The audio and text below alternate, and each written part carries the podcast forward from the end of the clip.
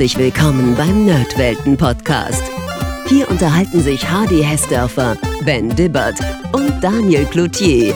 Meistens über alte Spiele, manchmal aber auch über andere nerdige Dinge. Also macht's euch bequem, spitzt die Ohren und dann viel Spaß mit der heutigen Folge. Liebe Zuhörer, liebe Zuhörerinnen, herzlich willkommen zurück beim Nerdwelten Podcast bei der durchgeblättert Episode zu den besten Spielen 1992 und der Powerplay. Wir haben beim letzten Mal ja dann spontan beschlossen, dass wir aus dieser Aufnahme einen Zweiteiler machen und jetzt kommt eben die zweite Hälfte des Heftes dran und wir sind auch wie beim letzten Mal wieder alle drei zusammen im Studio. Ich sage Servus Ben und Servus Daniel. Moin, moin. Hallihallo. Und ich hoffe doch mal, dass diesmal auch ein paar gute Spiele dabei sind. Das sind sogar super Zwinker, zwinker. Spiele mit dabei. Wir haben da noch vereinbart, dass wir die Spiele mit S überspringen, oder? nein, nein, die Superspiele, die werden alle bis zum Exzess besprochen. Wir müssen jetzt vorausschieben, das ist der zweite Teil, deswegen es empfiehlt sich, selbstredend den ersten Teil vorher gehört zu haben. Der ist auch nochmal in den Shownotes unten mit Sicherheit verlinkt, glaube ich. Ich glaube an mein zukünftiges Ich. Und wir machen jetzt, wie gesagt, mit der zweiten Hälfte weiter. Eine kleine Empfehlung natürlich noch. Am meisten Spaß macht's, wenn ihr mitblättert. Auch dazu findet ihr wieder die Links in den Show Notes auf www.nerdweltenpodcast.com. Und dann haben wir noch kurz zwei Dinge zur letzten Episode, die ich anmerken möchte. Das eine ist, dass wir den Daniel jetzt tatsächlich mal wieder raus aus der Waschküche gelassen haben. ist jetzt wieder im äh, vielleicht ein bisschen besser gedämpften äh, Study Room. Oder mit anderen Worten, was Hardy sagen wollte, er hat seine Akustik optimiert.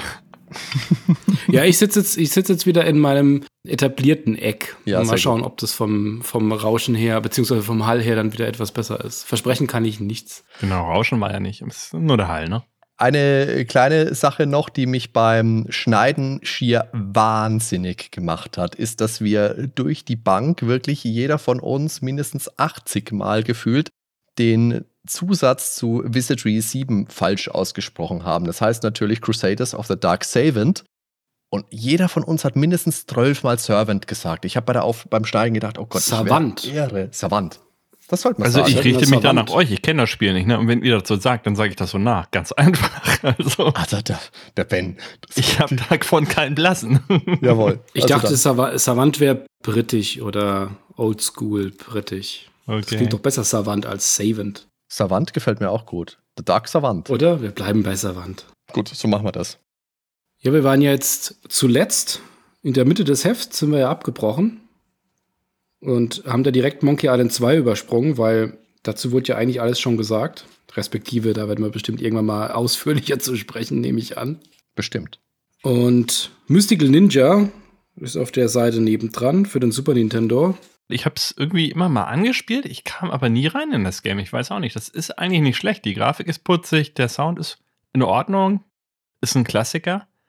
Das auf dem N64, das hat meine Frau ziemlich lange oder früher gespielt, weil sie das halt hatte. Ich weiß nicht, ich glaube den ersten oder den zweiten Teil. Auf dem N64 gibt es ja auch zwei. Das habe ich mit ihr auch mal ein bisschen länger gespielt, also tatsächlich sogar länger als die Super Nintendo-Variante. Ich habe es immer nur mal angezockt. Wie sieht es bei euch aus? Also ich habe das für unsere Unter dem Radar-Folge, die ich mit dem Fabian Käufer aufgenommen habe. Da hat der Fabian das sich ja rausgepickt und das habe ich da mal ein bisschen länger gespielt. Hab das früher auch wahrgenommen, mal kurz gespielt und jetzt wirklich für diese Unter dem Radar-Folge mal länger. Ist ein schönes Spiel. So ein bisschen River City Ransom mit ein bisschen mehr Mhm. Rollenspielelementen. Kann man gut spielen. Macht schon Spaß. Also, ich kann ja mal sagen, wo ich war. Ich war nachher in so einem Geisterwald, so. Ja, also, genau. Das ist gleich am Anfang, wenn man. Ja, und viel weiter habe ich auch nicht gespielt. Also, Okay. das erklärt dann schon meinen Stand. Ja, ja, das die Leute, die das Spiel kennen, dann wissen die. Okay. Der hat keine Ahnung. Aber was ich viel gespielt habe, ist auf der nächsten Seite NHLPA Hockey 93. Wäre bei mir wär eher so ein Spiel, das hätte mein, mein damaliger Schulfreund immer gespielt. Also, der hat diese ganzen Sportspiele, FIFA, NHL, äh, auch die Manager-Spiele, das war genau sein Ding. Ne? Ich war da nie so in diesem Sportspiel-Kreis so drinne. Deshalb kann ich da nicht so viel zu sagen. Kann sein, dass er es auch hatte und mich mal genötigt hat, dann vielleicht gegen ihn zu spielen, aber habe ich sowieso verloren. Ich hatte immer keine Chance gegen ihn, egal welches, ob das nun Fußball oder Eishockey war. Ja, aber das ist ein guter Punkt, weil das war ja wirklich so die Zeit, als die ersten Nachfolger von EA Sports Spielen kamen. Da war ja, ich glaube, FIFA war schon draußen, dann gab es Madden und NHL Hockey war, glaube ich, das erste. NHLPA Hockey 93 ist ja der zweite Teil. Warum heißt das NHLPA? Wer weiß es? Wer weiß es? Biola? Biola? Nein? Oh, wofür könnte das PA stehen? Die Players Association. Ah, ah ja, okay. Ist auch ganz nett, weil dieses Spiel hat zwar lizenzierte Spielernamen, aber keine lizenzierten Mannschaftsnamen. Das heißt, wir haben hier zwar Städte wie Pittsburgh oder wie Washington, aber es sind eben nicht die, die Penguins oder die Detroit Red Wings, sondern es spielt halt Pittsburgh gegen Detroit. Und es ist auch ganz nett, weil hier im Text steht, da die Mannschaften den Originalteams der amerikanischen Profiliga NHL entsprechen, kommen die Superstars höchstpersönlich zum Zug. Das stimmt. Die Namen sind drin, aber die Teamnamen, ah, da steht es aber, da jetzt keine No-Name-Teams mehr spielen. Und na, das machen sie ja eigentlich schon. Es sind zwar die Städtenamen und sie haben auch die passenden Teamfarben, aber wie gesagt, die Mannschaftsnamen fehlen hier leider. Ist aber trotzdem ein gelungenes Spiel. Ich finde ja von diesen ganzen alten EA Sports Titeln, also sei es jetzt Football oder, oder Basketball auch, NBA Live gab es ja, glaube ich, auch ab 95 oder so die spiele ich nicht mehr so gerne. Aber gerade die alten NHL, die sind durch diese, diese schräg oben Sicht und das, die, die hohe Spielgeschwindigkeit sind das ganz, ganz tolle Spiele. Das 93er ist schon ziemlich gut. Das Beste ist ja, meine ich, das 94er auf dem Mega Drive. Sagt man, ich spiele ja alle gerne. Aber das sind tolle Spiele.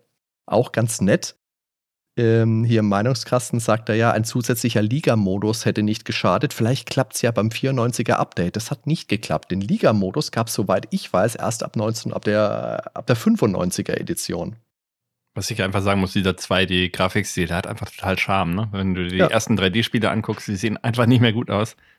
Und ich kann es nicht oft genug sagen. Also 2D altert einfach gut. Das sieht schön aus. Macht auch immer noch viel Spaß. Also NHL 94, 95 spiele ich nach wie vor sehr, sehr gerne. Man sagt ja, auf dem Mega Drive ist es die, die beste Version. Ob es jetzt an der Spielbarkeit liegt, an der Spielgeschwindigkeit, kann ich nicht genau sagen. Ich habe es auch auf dem Super Nintendo gespielt, auch auf dem Mega Drive. Mir macht beides Spaß. Ich hatte ja damals keinen Mega Drive. Bei mir war dann der erste Teil, glaube ich, ein Jahr später NHL Hockey auf dem PC. Mhm. Die Reihe hat mich auch lange begleitet und ich finde auch, dass das als Computerspielumsetzung bietet sich einfach Eishockey super an. Weil es ist dann doch noch rela relativ kompakt von der Größe vom Spielfeld. Es ist Tempo drin. Man muss sich nicht so viel Gedanken machen, ob man den Puck am Schläger kleben lässt, weil anders geht's ja sowieso nicht.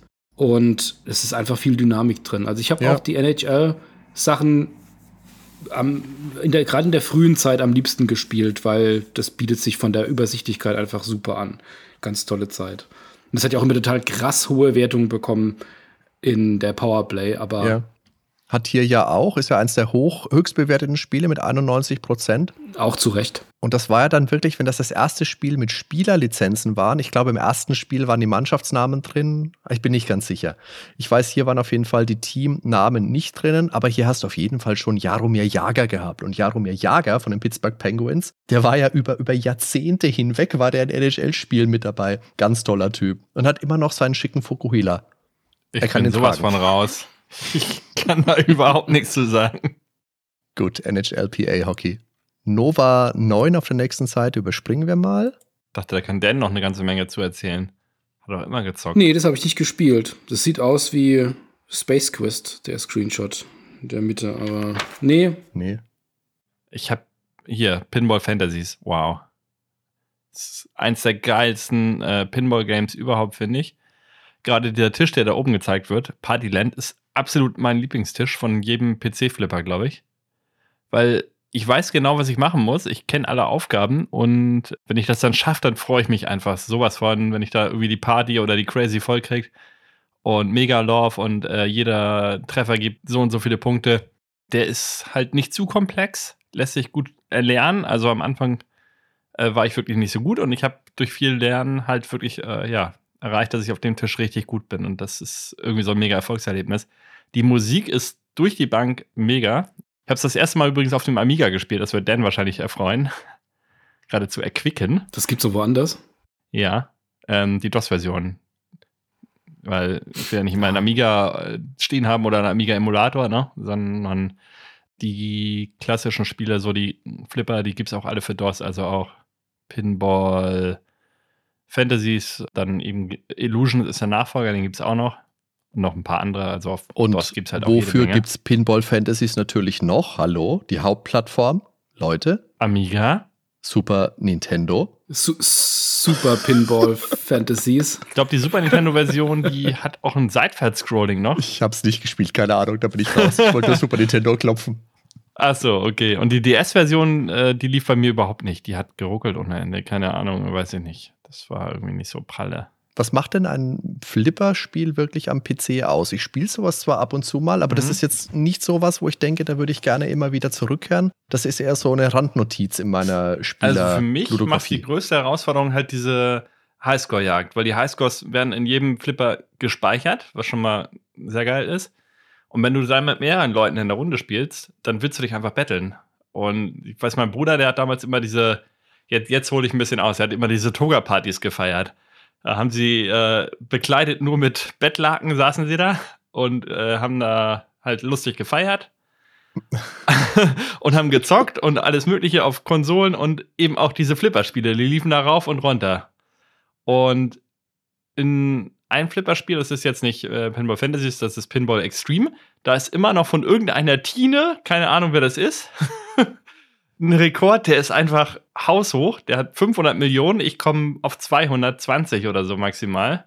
Und das ist halt diese Herausforderung. Immer den besten Score noch schlagen und immer noch besser werden. Und umso öfter du so einen Flippertisch spielst und wenn du ihn auch wirklich nicht einfach wild die Tasten drückst, sondern wirklich versuchst, bestimmte Rampen zu erreichen, diese Aufgaben, die da vorgegeben wird, äh, ja, zu erreichen, dann macht das auch richtig Spaß. Aber ich habe auch einen anderen Freund zum Beispiel, der kann damit überhaupt nichts anfangen. Also hm. mit Flipper so schon wenig und mit PC-Flipper noch viel weniger. Deshalb kann ich die Kritik auch nachvollziehen. Aber ja, das ist für mich dieser Reiz einfach. Der, okay. Alleine ist es okay, aber mit mehreren Leuten finde ich es halt noch geiler. Bevor Dan seinen Senf dazu gibt, möchte ich noch sagen, dass ich es total faszinierend finde, dass die mysteriöse Togatine der Pinball Wizard ist. das ist auch, ein, das ist bis heute ein, ein Mysterium, wie sie das gemacht hat. Und ich habe kein Gesicht dazu. Togatine. Togatine. Also, wenn du an dieser Stelle unseren Podcast hörst, ich weiß, du hast wahrscheinlich seit Jahren schon keinen Kontakt mehr zu meinem Bruder, aber jetzt bist du wieder gefragt. Dein Einsatz, komm. Schreib uns an in die Kommentare. Es gab ja mal so eine Zeit, in der die Flipper wirklich eine große Nummer waren. Pinball Fantasies war ja der Nachfolger von Pinball Dreams von der gleichen Firma. Die kam, in, kam im gleichen Jahr ja noch raus, jeweils mit vier Flippern. Und das war auf dem Amiga schon ein großes Ding, kann mich noch gut erinnern, dass wir das viel gespielt haben. Und bei, bei Flippern hat man ja immer, ist immer die Frage, wie man das dann umsetzt auf ins Digitale. Ob man, naja, wie man es heute teilweise kennt, dass man eben auf einem Bildschirm den ganzen Flipper hat, dass er eben nicht mehr scrollt, hat man eine, eine super Übersicht. Hier hat man sich für Scrollen entschieden, dass man möglichst viele Details auch darstellen kann. Und das war sicherlich eine gute Entscheidung, weil die Ballphysik hat da damals gepasst. Ähm, die Grafik war toll, die Musik dazu war wunderbar, das Scrolling hat richtig gut funktioniert. Es gab kein Side-Scrolling, nur hoch runter, deswegen blieb es noch übersichtlich und es blieb auch noch relativ, ich glaube sogar komplett realistisch. Es gibt ja auch so zwei Richtungen, die man einschlagen kann, wenn man einen Flipper übersetzt, dass man es entweder wirklich nachbaut, wie ein realistischer Flipper wäre, oder dass man noch digitale Fantasy-Elemente mit aufnimmt, dass da noch irgendwas passiert, was auf einem echten Flipper niemals passieren würde. Das war aber noch sehr nah an Spielhallenrealität. Mhm. Also habe ich auch warme Erinnerungen dran. 78 Prozent ist recht äh, knackige Wertung. Mhm. Also zum Scrolling kann ich nur mal was sagen, das ist vielleicht ganz interessant. Einfach mal so ein bisschen äh, aus der heutigen Zeit. Es gibt mittlerweile Patches. Ähm, hätte ich nicht gedacht, dass ich das hinbekomme. Ich habe da ein bisschen rumprobiert und ja, das ist mehr so, ja, das ist, wird jetzt nicht an die große Glocke gehängt, da musst du schon ein bisschen nachsuchen, aber dann habe ich es gefunden und dann wird nicht mehr gescrollt und du kannst es dann im Hochformat spielen. So wie ich jetzt übrigens auch mhm. unsere Zeitschrift auf dem Monitor anzeigen lasse im Hochformat. Habe ich mir extra deshalb nur wegen Pinball-Spielen überhaupt damals ein TV, ähm, so, ein, so, eine Halterung, so eine Wandhalterung, aber so einen Arm, den man auch schwenken kann, um 90 Grad gekauft. Das heißt, ich nehme dann manchmal meinen Fernseher, drehe den um 90 Grad und habe dann den ganzen Tisch drauf. Und bisher ging das halt nur bei den neueren 3D-Flippern. Und jetzt geht es auch bei zwei alten Flippern. Also einmal bei Pinball Fantasies und bei Pinball Illusions eben auch. Und das ist total cool. Dann hast du den ganzen Tisch auf einem Bildschirm und musst nicht mehr scrollen. Und ähm, mega cool. Das ist halt auch für diese Arcade-Kabinetts, die mittlerweile relativ verbreitet, was heißt mhm. relativ verbreitet sind, aber die, äh, die es mittlerweile gibt. Da hast du halt wie einen echten Flippertisch, nur statt einen Tisch hast du in der Mitte einen Fernseher, sozusagen so einen Monitor und hast aber sonst alle Elemente dran vom echten Flippertisch. Also da haben Leute schon echt geile Sachen gebaut. Ich glaube, die kann man nicht von der Stange kaufen, das sind alles Einzelanfertigungen. Aber das ist halt richtig cool. Da kannst du ja jeden beliebigen Tisch drauf laden und sparst dir halt die Wartungsarbeit, ne? weil echte Flippertische sind halt sehr anfällig. Und da gibt es irgendwie drei, vier Leute in ganz Deutschland, die den reparieren.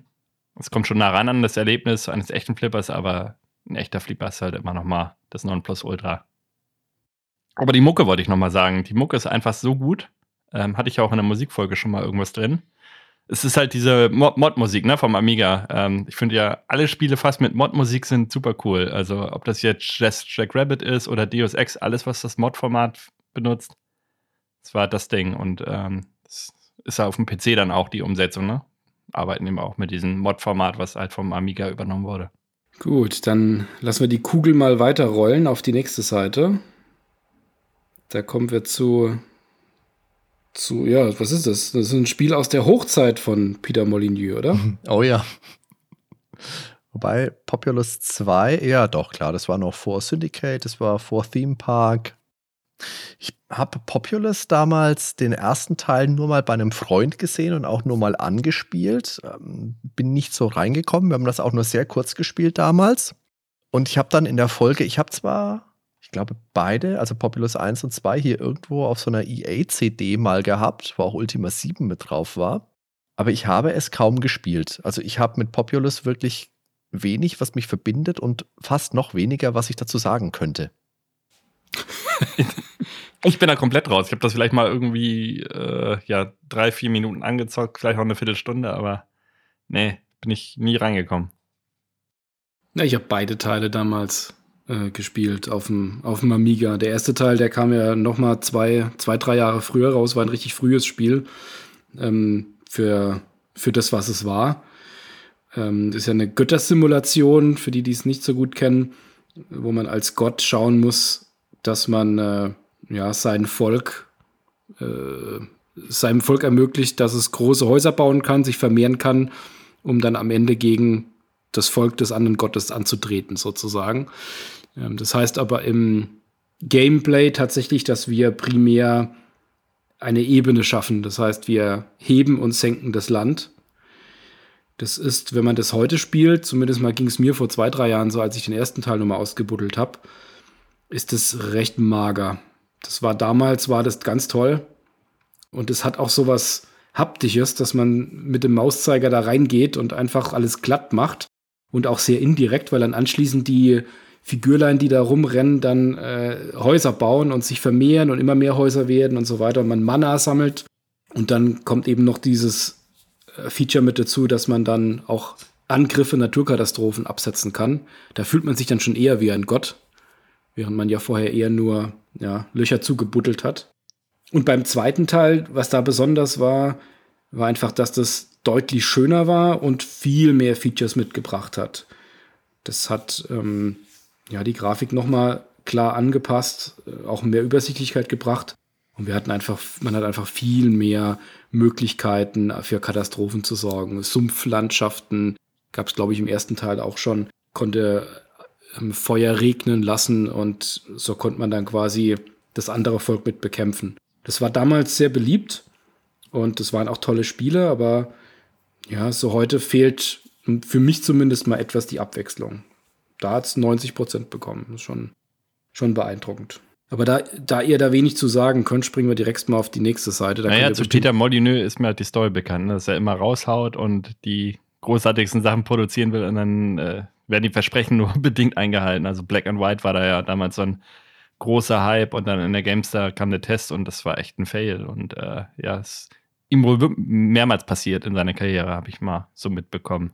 Ja, haben wir bei Syndicate, glaube ich, auch besprochen. Ah, ja. Ja, ja, genau. genau. Es wird, später wurde es halt populärer, weil man das dann eher mitbekommen hat. Das war natürlich bei den früheren Spielen, da kam das Spiel raus und die paar Berichte, die es da vorher gab, da wusste man gar nicht so recht, was einen erwartet. Mhm.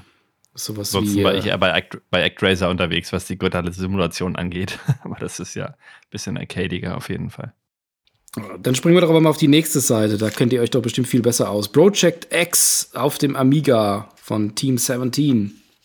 Gar nicht, aber Team 17 ist natürlich Worm, der Worms-Macher, ne? Also das ist natürlich ein Name, also Worms. Ähm, aber das Spiel kenne ich jetzt gar nicht. Ja, die Grafik erinnert sogar dazu. etwas le leicht dran, finde ich. Ja, auf, auf jeden Fall. So die Landschaften und so, da könnte man jetzt direkt ein Worms-Match drauf starten. Project X habe ich jetzt in der Vorbereitung gespielt, habe mir das mal angeguckt. Das ist nett, es ist aber unfassbar schwer. Ich finde das auch sehr sympathisch. Der Martin Gaksch schreibt hier ja in seinem Meinungskasten selbst auf Rookie verdammt schwer. Das ist es wirklich.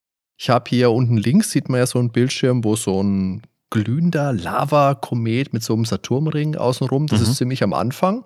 Und der scrollt so durch das Bild durch, also man fliegt so an dem vorbei. Ich bin an dem nicht vorbeigekommen. Ich bin da drei oder viermal kaputt gegangen. Und was mir dann auch sehr positiv aufgefallen ist, Ben, wenn du dir das Bild anguckst, das große jetzt mal hier oben mit diesem Robo-Wurm, was das auch immer sein will, dann siehst du unten in der Leiste Speed und irgendwas und noch was und Missile und Sight und Plasma Laser. Das ist so ähnlich wie Parodius Stimmt. oder Gradius, dass man sich da seine Erweiterungen aufbauen und dann auslösen kann. Da habe ich gedacht, ah ja, das ist ja schön. Das ist ja wie, wie bekannte Konami-Spiele. Ja, Project X, also wenn ich da zurückerinnere an die Amiga-Zeit, ich glaube tatsächlich, das war der, das Shoot'em Up, das wir am meisten gespielt haben. Wirklich? Das haben wir zu zweit damals gespielt. Was ist denn mit Apidia und mit der, mit der Ratte in der Kanalisation und dem Hecht? Daniel Apidia. Ja, das haben wir schon gern gespielt. Ich habe Apidia, wenn du mich heute gefragt hättest, ich habe die jetzt nicht nur mal angespielt, hätte ich Apidia Das habe ich ja gerade. als Deu hätte ich Apidia als deutlich schwerer in Erinnerung, weil bei Project X habe ich eine Erinnerung, dass wir da ziemlich Also du weit spielst gekommen das sind. im wird Schlaf halt, durch, ne? Mit, mit zugebundenen Augen und so, kein Ding für dich, sagst du. Ja, das war halt die Reaktion 92, da war ich 14, also die Reaktion, die man mit 14, 15 hat, ist halt doch eine andere. Und wenn man zu zweit ist mit 14, 15, dann kommt man da wahrscheinlich gut durch. Das War das ein Zweispieler-Modus? da gab es halt so diese, diese, die Primärwaffe und jemand konnte dann halt nochmal so Bomben zünden. Und dann Ach, hat cool. man halt mal zwischendurch mal nett. gewechselt. Und so eine gewisse Hilfe konnte man sich da schon machen. Und zwischen den Levels hat man dann vielleicht einfach mal gesagt, dann übernimmt der andere mal. Das war halt ganz stark auf Aufbauen, Techno, Look und auch Musik. Das war so richtig, so richtig aus Mhm. der Zeit. Da waren wir auch damals Techno-Fans und alles so das Metallische und Sci-Fi und was da so alles dazugehört. Und die Sprachausgabe, Power-Up und ähm, das äh, war eine klasse Sache. Mich hat es damals gewundert, dass das 78% bekommen hat, aber ich habe damals auch die ganzen Vorläufer und auch die Konsolensachen und die Arcade-Sachen nicht gekannt. Und wenn man das da dagegen stellt, klar, da gibt es natürlich Ja, dann auch andere Sachen noch. Das ist halt, glaube ich, aus der Zeit, wenn du da wirklich als Powerplay Videogames Redakteur die PC Engine daneben als Vergleich hast. Und ich glaube, da gab es schon Spiele wie, keine Ahnung, Superstar, Final Star, Soldier, was auch immer. Die sind halt einfach geil. Das sind ja wirklich krasse. Oder R-Type gab es ja auch eine ganz tolle Version für PC Engine. Kann sein, dass es, also ich mutmaße nur. Okay. So. Prophecy of the Shadow überspringen wir mal und kommen zu Pushover. Das haben wir ja auch in der Folge mit dem Dom Schott angesprochen. Ich glaube, der Dom hat es mitgebracht bei den liebsten Kindheitserinnerungen. Und ich habe im ersten Teil unserer Die besten Spiele 92 Besprechung schon mal meinen Vater herangezogen, der gerne Golfspiele gespielt hat. Pushover hat er auch gespielt. Und er wollte dann immer, weil er das so toll fand, er wollte dann immer, dass ich das auch toll finde, weil ich spiele ja gerne Computerspiele und so Mist wie Desert Strike hier. Nee, spielen wir lieber Pushover. und das habe ich dann zwar schon auch gespielt, aber ich bin halt, ich bin halt nicht so der Geduldsmensch, wie man vielleicht äh, merken kann, auch im Podcast. Und das ist halt dieses Puzzle. äh, Es ist ein schönes Spiel. Ich habe da schon auch Spaß. Aber es fliegt halt wenig in die Luft. Nichts möchte ich nicht sagen, aber ich mag es doch lieber krawallig. ist was ganz Neues. ja, ich habe da keine Erinnerung dran. Vielleicht habe ich es gespielt, aber es sagt mir gar nichts. Ich habe es auch von Super Nintendo tatsächlich eine Zeit lang mal gespielt. Ich wusste gar nicht mehr, dass die Ameise G.I. Arndt heißt. Das ist ja mal ein Bombenname. G.I. Arndt, okay. Das ist ja kurz vor Lizenzproblem. Aber so, ich meine, so vom Prinzip ist es ja ganz nett. Und ich denke, also das ist halt wirklich noch ein innovatives Spielprinzip gewesen. Es gab ja dann nochmal, da gab es ja auch so einen Hund, der in Zwischensequenzen immer vorgekommen ist. Da gab es so um die Zeit auch noch ein Spiel mit diesem Hund. Ich vergesse immer den Namen. Immer wenn ich auf das Spiel treffe, denke ich mir, verdammt, so heißt es, den Namen musste ich immer merken. Und jetzt ist wieder soweit, habe ich ihn wieder vergessen. Toll. Hat aber 81 Prozent die MS-DOS und die Amiga-Version vom Pushover. Hat's verdient, ist ein schönes Spiel. Oh, aber nächste Seite, 72. Quackshot. Der Ben und ich haben ja Castle of Illusion besprochen, ein anderes Disney Mega Drive Spiel. Und danach kam ein großes Donald Duck Spiel, nämlich Quackshot. Und wir wissen ja alle, Donald ist ja nachweislich die viel coolere Figur als Mickey Mouse. Dazu hat er noch so eine Indiana Jones Optik in diesem Spiel. Ah, das habe ich auch gerne gespielt. Das hatte mein Freund Christoph damals. Donald mit seinen Pömpeln, die er durch die Gegend schießt. Tolle Grafik, unfassbar gute Musik. Richtig, richtig schönes Spiel. Ja, ich wollte jetzt eigentlich eher wissen vom Dan, Team Mickey Mouse oder Team Donald, weil ich bin Team Mickey Mouse tatsächlich. Nee, Team Donald, ganz klar. Okay. also ein Donald, der hat ja zumindest mal dieses, dieses Trottelicke und äh, dass er völlig durchdreht, wenn ihm irgendwas nicht passt. Und Mickey Mouse ist ja immer so nett und so gut und hilft allen. Das ist so langweilig. Ich fand die Games immer geil. Deshalb wahrscheinlich. Und aber auch, ich fand die Storys auch ganz gut in den lustigen Taschenbüchern und so. Also. Ich wollte gerade sagen, so wie du sprichst, bist du aber auch der lustige Taschenbuchleser, habe ich auch gern gelesen, aber natürlich immer nur die Entengeschichten. Ja. Ich fand den äh, Mickey immer, immer toller irgendwie. So. Diese Mickey Maus Detektivgeschichten, nee, komm, come on, echt nicht. Da scheiden sich die Geister. Phantomias. Großartig. Also, Nichts geht über Phantomias, hallo. Ähm, Gut, ich meine, es gab mal so eine geile Jurassic Park-Geschichte, so mit Dinos auf seiner verlorenen Insel. Äh, ja, natürlich. Und ich glaube, die war auch mit Mickey. ich möchte jetzt kurz sagen, ich habe, ähm, die haben ja öfters auch mal, wie du gerade sagst, bekannte Geschichten, lustiges Taschenbuchifiziert, möchte ich dazu sagen. Und ich habe Krieg der Welten nie gelesen. Ich kenne nur die Umsetzung aus dem lustigen Taschenbuch. Okay. Also ich habe auch, was es über Marco Polo zu wissen gibt, damals ja. aus Es war immer alles gelernt. drin, Daniel. Da hat ja. nichts gefehlt. Und dann sagen wir mal, wir hatten ja nichts, aber hatten wir jede Menge. Gar nichts, aber wir hatten lustige Taschenbücher, die uns die Welt erklärt haben. Siehste. Was hat es denn bekommen? Mega Drive 79 Prozent. Ja, es ist vielleicht ein bisschen schwer hinten raus, meine ich, mich erinnern zu können. Aber es hätte schon 80er-Bereich wäre schon in Ordnung gewesen. So, dann springen wir mal über das interessant aussehende Ramparts. Das nebenbei auch eigentlich doch Rampart heißt, oder? Äh, die haben da gerne gern ein S immer dran geklebt, ja. Ja, ja. Schaut einfach schöner aus. Wir brauchen noch einen Buchstaben. Ja, nächste Seite ist dann Robosports mit S. Nein, da steht Sport. Diese Sportspiele hier überspringen wir mal die zwei Seiten, oder Daniel? Brauchen wir die? Sekunde, Sekunde, Sekunde. Das war, glaube ich, ein Klassiker, oder? Sensible Soccer war? Oder gab es das auf dem Das war, glaube ich, ein Klassiker. ja, hast du nicht gespielt, Ben? Nee, aber auf dem C64 gab es das auch, oder? Micropro Soccer gab es auf so. dem C64. Ja, aber sag mir was vom ja, Namen ja. auf jeden Fall. Sensible Soccer. Also. Ja, ja, okay, das ist schon mal gut. Der Daniel, der kriegt, glaube ich, gerade einen Herzinfarkt. Es war quasi der Vorgänger. Das waren ja die gleichen, die gleichen Jungs, die dann auch ähm, Sensible Soccer gemacht haben. Hm. Ja, das war, es gab, es gab ja eigentlich zwei große Fußballspiele auf dem Amiga. Das war einmal die Kickoff-Reihe, die einige Fans hatte und, und dann eben Sensible Soccer, das deutlich zugänglicher war. Und äh, es gab ja damals immer den großen Streitpunkt, zum einen mal natürlich, wie die Perspektive bei einem Spiel ist, aber auch wie die Ballführung funktionieren soll. Habe ich ja vorhin bei mhm. NHL schon mal kurz mit dem Puck gesagt. Soll der Ball komplett am Fuß kleben? Oh, wie, wie es dann später bei FIFA, Pro Evo und so weiter dann häufig war?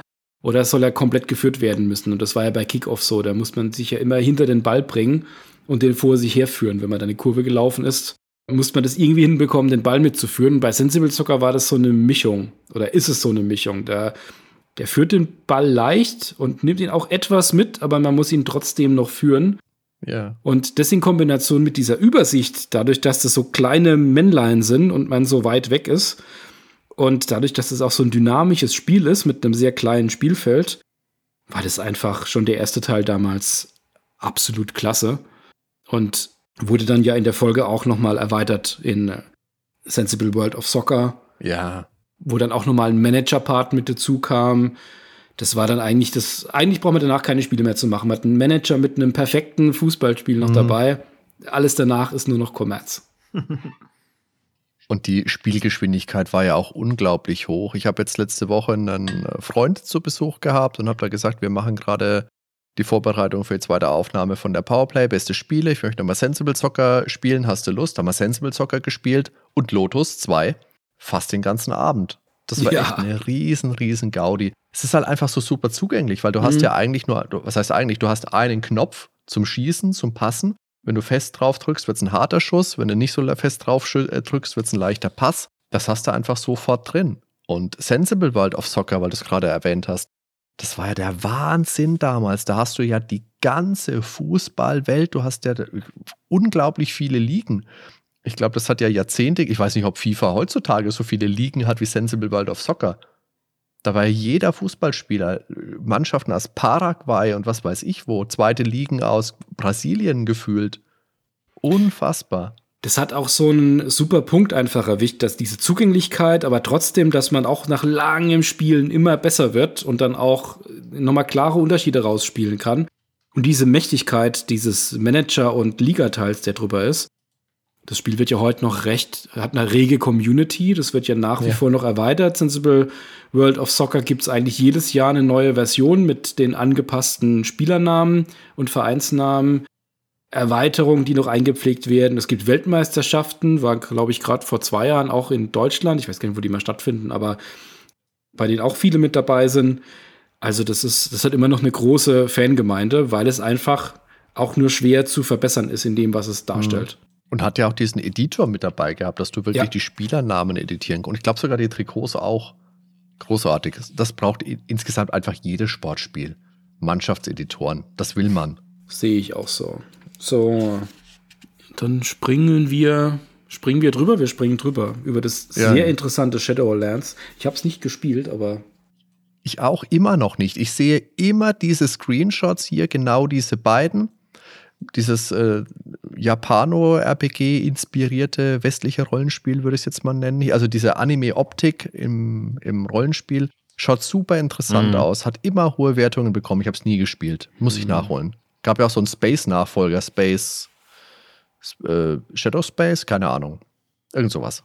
Schön finde ich da, wenn man da mal kurz drauf schaut, die, die subtilen Unterschiede in den Wertungen. Amiga 85%, das war ja dann besonders empfehlenswert. Atari ST 85%, MS-DOS 84%. Was macht den Prozent aus? Wir finden es in dieser Beschreibung im Text leider nicht. Nee, wir müssen mich ja mal fragen. Ich könnte mir die Musik vorstellen in der Zeit. Vermutlich, noch. ja. Ein Wermutstropfen, der Kampfmodus ist etwas konfus. okay. Aber jetzt wird es Zeit fürs CD-ROM. Jetzt wird es Zeit fürs CD-ROM. Das hat man da auch gebraucht. The Lost Files of Sherlock Holmes. Korrekt unter T einsortiert, weil The Lost also Files. Man kann sagen, bei dem Spiel bin ich lost. Da bist du lost. so, keine Ahnung. Nie gehört, nie gesehen. Solltest nie du found werden? Ja. Ich glaube auch. Ist das so? Ja, 92, das war ja noch so die ganz große Zeit der Point-and-Clicks in VGA.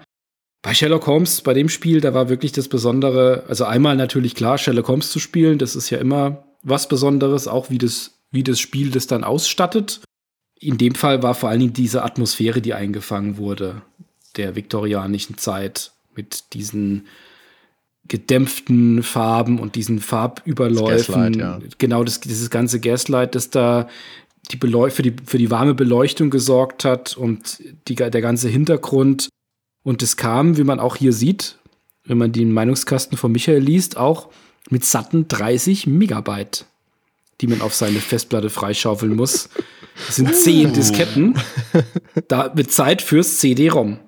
Die CD-ROM-Version hatte übrigens fast ausschließlich die Diskettenversion drauf, einfach nur weil sie so groß war. Und ich glaube, im Intro und im Outro Sprachausgabe und ansonsten war die komplett identisch. Das war mhm. rein, dass man diese Wechselei los ist. Viel mehr haben sie da nicht gemacht. Aber hat es einer von euch gespielt? Also du, Ben, haben wir schon gehört, nicht? Hardy? Ich habe das gespielt, ist aber noch nicht so lange her. Man muss dazu sagen, da gibt es von unserem Freund Christian Schmidt bei Stay Forever ja diese ganz großartige aus der zweiten Reihe Folge über The Lost Files of Sherlock Holmes. So bin ich da ein bisschen drauf gestoßen. Ich habe das damals, also ich habe das mitbekommen, dass es das gibt. Ich habe immer Rezensionen gelesen. Die waren nicht so gut wie hier die 85 Prozent von Michael. Da kann ich mich jetzt nicht dran erinnern, sonst hätte ich das mehr auf dem Schirm gehabt. Und für mich war Sherlock Holmes damals in meiner Jugend eine altbackene Figur. Also das war nicht irgendwie ein Setting, das mich interessiert hätte, sondern das war halt, ach ja, alte Filme und dann im schlimmsten Fall auch noch schwarz-weiß. Und das war eher so was für Opa und für Vater, aber für mich war das nichts. Aber ich war wahrscheinlich auch durch Schwarzenegger-Filme verdorben. Weil ich gerade schwarz-weiß gesagt habe, ich muss jetzt kurz einschieben. Meine Kinder lieben ja total Marvel-Filme, haben jetzt durch die Bank eigentlich alles geguckt, was sie schauen dürfen.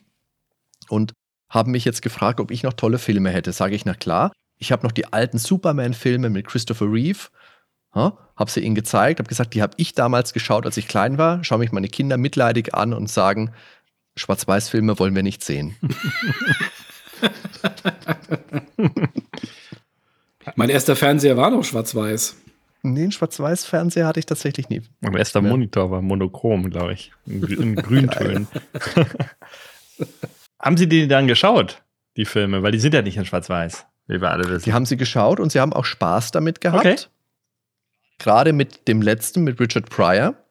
Und mein Kleinster kam jetzt heute nochmal auf mich zu, weil da gibt es ja die, ich will jetzt nicht zu weit ausführen, aber da gibt es die Geschichte, der Richard Pryor ist ja dann ein Computer-Hacker, ganz, ganz wild.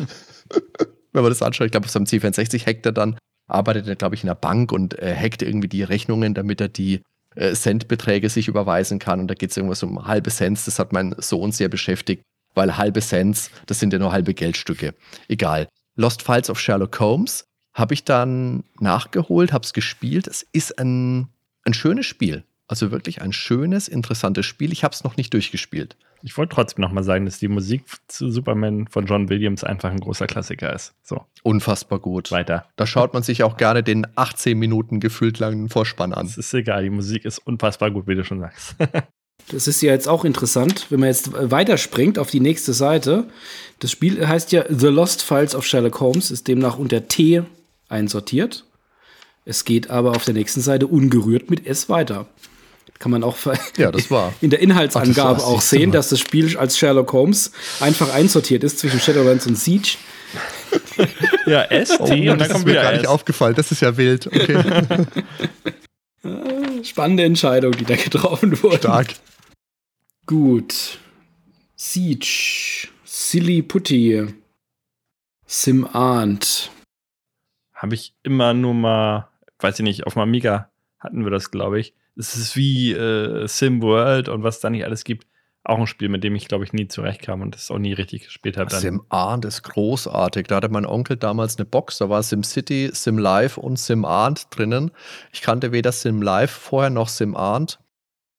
Das ist so ein, also es ist jetzt nicht das überragende zeitlose Klassikerspiel, aber ein ganz faszinierendes Spiel für mich. Habe ich viel Zeit mit verbracht. Die Ameise zu spielen, den Bau auszubauen, hier den blöden Typ mit seinem Drecksrasenmäher zurück ins Haus zu drängen. Toll. Ganz schönes Spiel mit einer schönen Perspektive. Da möchte ich mal was, drü was drüber machen. Ach, ich habe eben äh, Sim Earth meine ich natürlich, ne? nicht Sim Live oder was, was habe ich da eben gesagt? Weiß ich nicht. Sim, Sim Live gab es auch. Ja, ja aber ich habe eben noch was anderes gesagt. Ich weiß gar nicht mehr, was ich gesagt habe. Sim World, glaube ich, oder so. Sim World, Sim, Sim World Games. Gibt's doch alles. Sim Nerdwelten. Machen wir mal ein Spiel draus. So, aber dann, genau, dann äh, gehen wir da. Also ich fand das damals auch schön. Das war, ich fand es zugänglich. Das war, man ist da mit den Ameisen, genau, konnte den Bau ausbauen und da auch ins Haus rein und so. War toll. Ja. Nächste Seite ist ja wieder Sega. Bin ich eigentlich schon wieder raus. Also Klar, Sonic kennt jeder, aber äh, kann da nichts explizit viel zu sagen. Sonic 2. Sonic 2 hatte halt damals den tollen Zwei-Spieler-Modus, der eigentlich gar nicht so toll war, weil Sonic ist immer gerannt. Und natürlich kannst du das entweder nur im Splitscreen ordentlich darstellen. Du konnt, äh, ja, konnte man einstellen, glaube ich, Splitscreen oder dass man gemeinsam auf einem Screen spielt.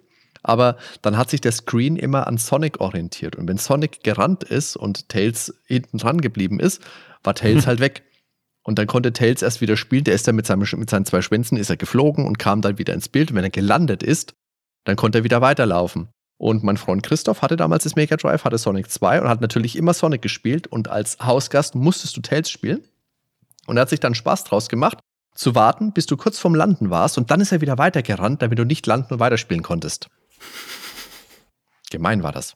Aber ich denke, Sonic müssen wir mal separat würdigen. Klammer auf, Fragezeichen, Klammer zu. Ich habe eine Anekdote zu Sonic, die kann ich dann dabei Raus steuern. damit. Anekdoten sind hier gern gehört. Nein, wenn ich, wenn ich über das, wenn ich hier über die, die Ausgabe drüber schaue, wir haben ja schon gesagt, Street Fighter 2 fehlt ja eigentlich. Dann wären eigentlich alle Spiele fehlt drin. Nicht, nein. Bitte? Street Fighter kommt noch. Ja, ist Street Fighter ist kommt. Ausgabe dabei, habe ich auch schon gesehen, ja. Ja, dann, dann, sind ja, dann sind ja wirklich alle beisammen.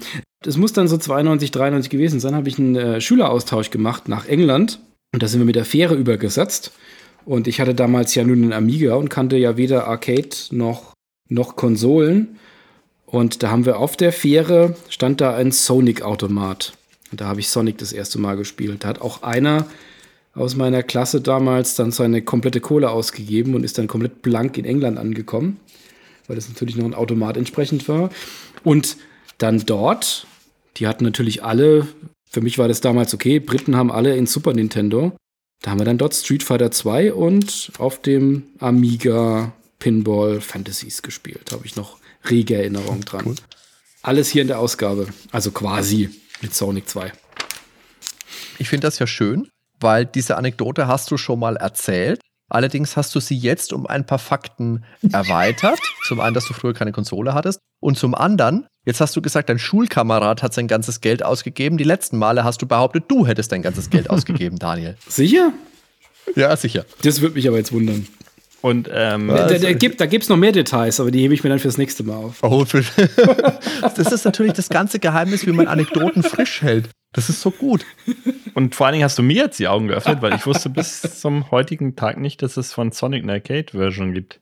Ich glaube wirklich, eine Arcade-Version von Sonic gibt es nicht, aber es kann natürlich sein, dass auf einem Schiff, auf einer Fähre, dass es da so eine Bezahlversion irgendwas gab. Es wird wahrscheinlich schon die Mega Drive-Version gewesen sein weil das war ja recht nah an den Sega-Automaten damals dran, soweit ich mich erinnere. Aber ich glaube, eine reine Arcade-Version von Sonic gab es okay. nicht. Also das, kann ich, das, das habe ich nie nachrecherchiert, aber es war auf jeden Fall Sonic, das habe ich da das erste Mal gesehen. Müsste man vielleicht mal recherchieren, was da 92 auf den Fähren also es gab tatsächlich, es gab Sega Sonic the Hedgehog gab es 1993 ein Arcade Game. Ich sehe das gerade. Also es gibt eine Name-Version anscheinend. Und Mighty the Armadillo und Ray the Flying Squirrel. Das sind doch die, die später hier in Sonic Mania auch wieder gab, oder? Aber nee, das ist ja so ein 3D-Spiel. Liebe Hörer, wenn ihr uns da helfen könnt und zur Seite springen könnt und uns äh, rausziehen könnt aus dieser Misere, sagt uns gerne Bescheid. Gab es damals einen Sonic-Automaten, wo man wirklich das Original Mega Drive Sonic spielen konnte? Wer war damals auf der Fähre nach England unterwegs? Lasst uns hören. Viel wichtiger ist die nächste Seite. melden. Oder hier Togatine. Togatine weiß es. Togatine weiß alles. Aber pass auf, die nächste Seite. Das ist ja der Burner. Soulblazer der Vorvorgänger von Terranigma, also quasi oh. Mitbegründer der Nerdwelten, wenn man so will. heißt es jetzt Soulblader oder Soulblazer? Äh, also meine Version ist immer Blazer und ich muss sagen tatsächlich, das Spiel ist das einzige, was ich bisher nicht durchgespielt habe von der Trilogie. Also der Nachfolger ist dann ja Illusion of Time beziehungsweise international Illusion of Gaia. Das habe ich durchgespielt. Und Soul Blazer, das ist so, na, das ist so, die Animationen sind nicht schön. Es ist so ein Erstlingswerk. Also es sieht teilweise noch aus, mhm. als wenn es so gerade die Grenze vom NES, also zum Super Nintendo mitgemacht hat, so. Hm, sieht halt wirklich sehr rudimentär aus. Und man rennt eigentlich nur rum und kämpft und ja, besiegt irgendwelche Monster mit so einer Art Monsternestern und jedes Mal, wenn man das gemacht hat, erscheint irgendwie ein neuer Dorfbewohner, ob das jetzt ein Tier oder ein Mensch oder was auch immer ist, eine Pflanze und dann drehen die mit dir. Also viele Elemente sind schon da, aber mhm. es fehlt irgendwie komplett die Story, habe ich das Gefühl. Ich habe das Spiel jetzt mittlerweile sieben, acht Stunden, glaube ich, gespielt. Vielleicht auch fünf, sechs und bin halt ins zweite oder Anfang drittes Gebiet gekommen. Es hat mich bisher nicht gefesselt. Es war immer so ganz nett. Die Musik, ja, pff dudelt da halt vor sich hin. Aber es kann halt überhaupt nicht mit Illusion of Time, geschweige denn mit Terranigma mithalten. Weil Terranigma hat wirklich eine tiefgründige Story, hat was Philosophisches und dieses Spiel, das ist so, ja, wirklich ein Erstlingswerk und das merkt man halt auch. Das kann mich jetzt überhaupt nicht überzeugen. Eigentlich müsste ich es irgendwann mal weiterspielen. Ich habe noch einen Save, den zocke ich aber dann immer mal. Mal gucken, ob ich es mal irgendwann durchspiele. Aber es ist für mich nicht der Burner leider, der es sein sollte. Ich finde ganz nett, dass der Martin Gaksch hier im PS schreibt, hütet euch vor der japanischen Version.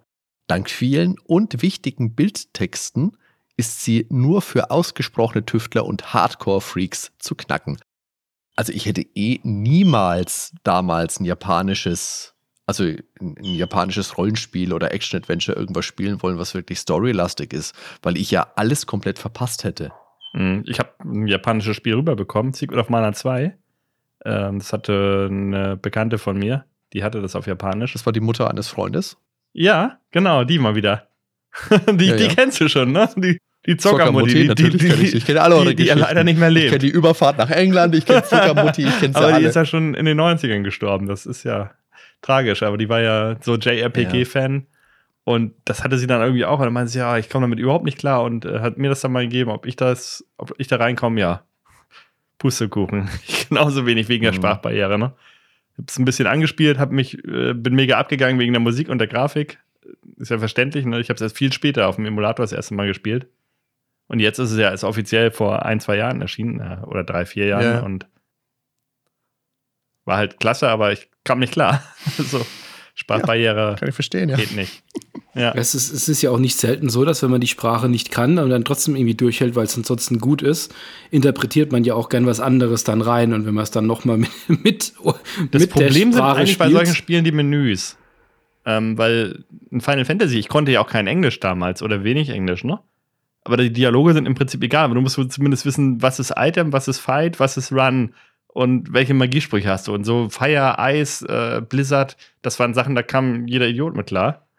Ähm, da musstest du nicht viel Englisch für können. Und das Englisch, äh, die Story, die wurde halt immer verständlicher. Umso öfter ich es da gespielt habe, umso besser ich Englisch konnte.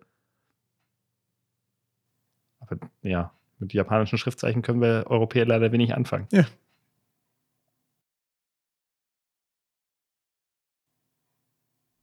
Wisst ihr, was es bedeutet, dass wir jetzt bei Soulblader angekommen sind? Als nächstes kommt Sam und Max.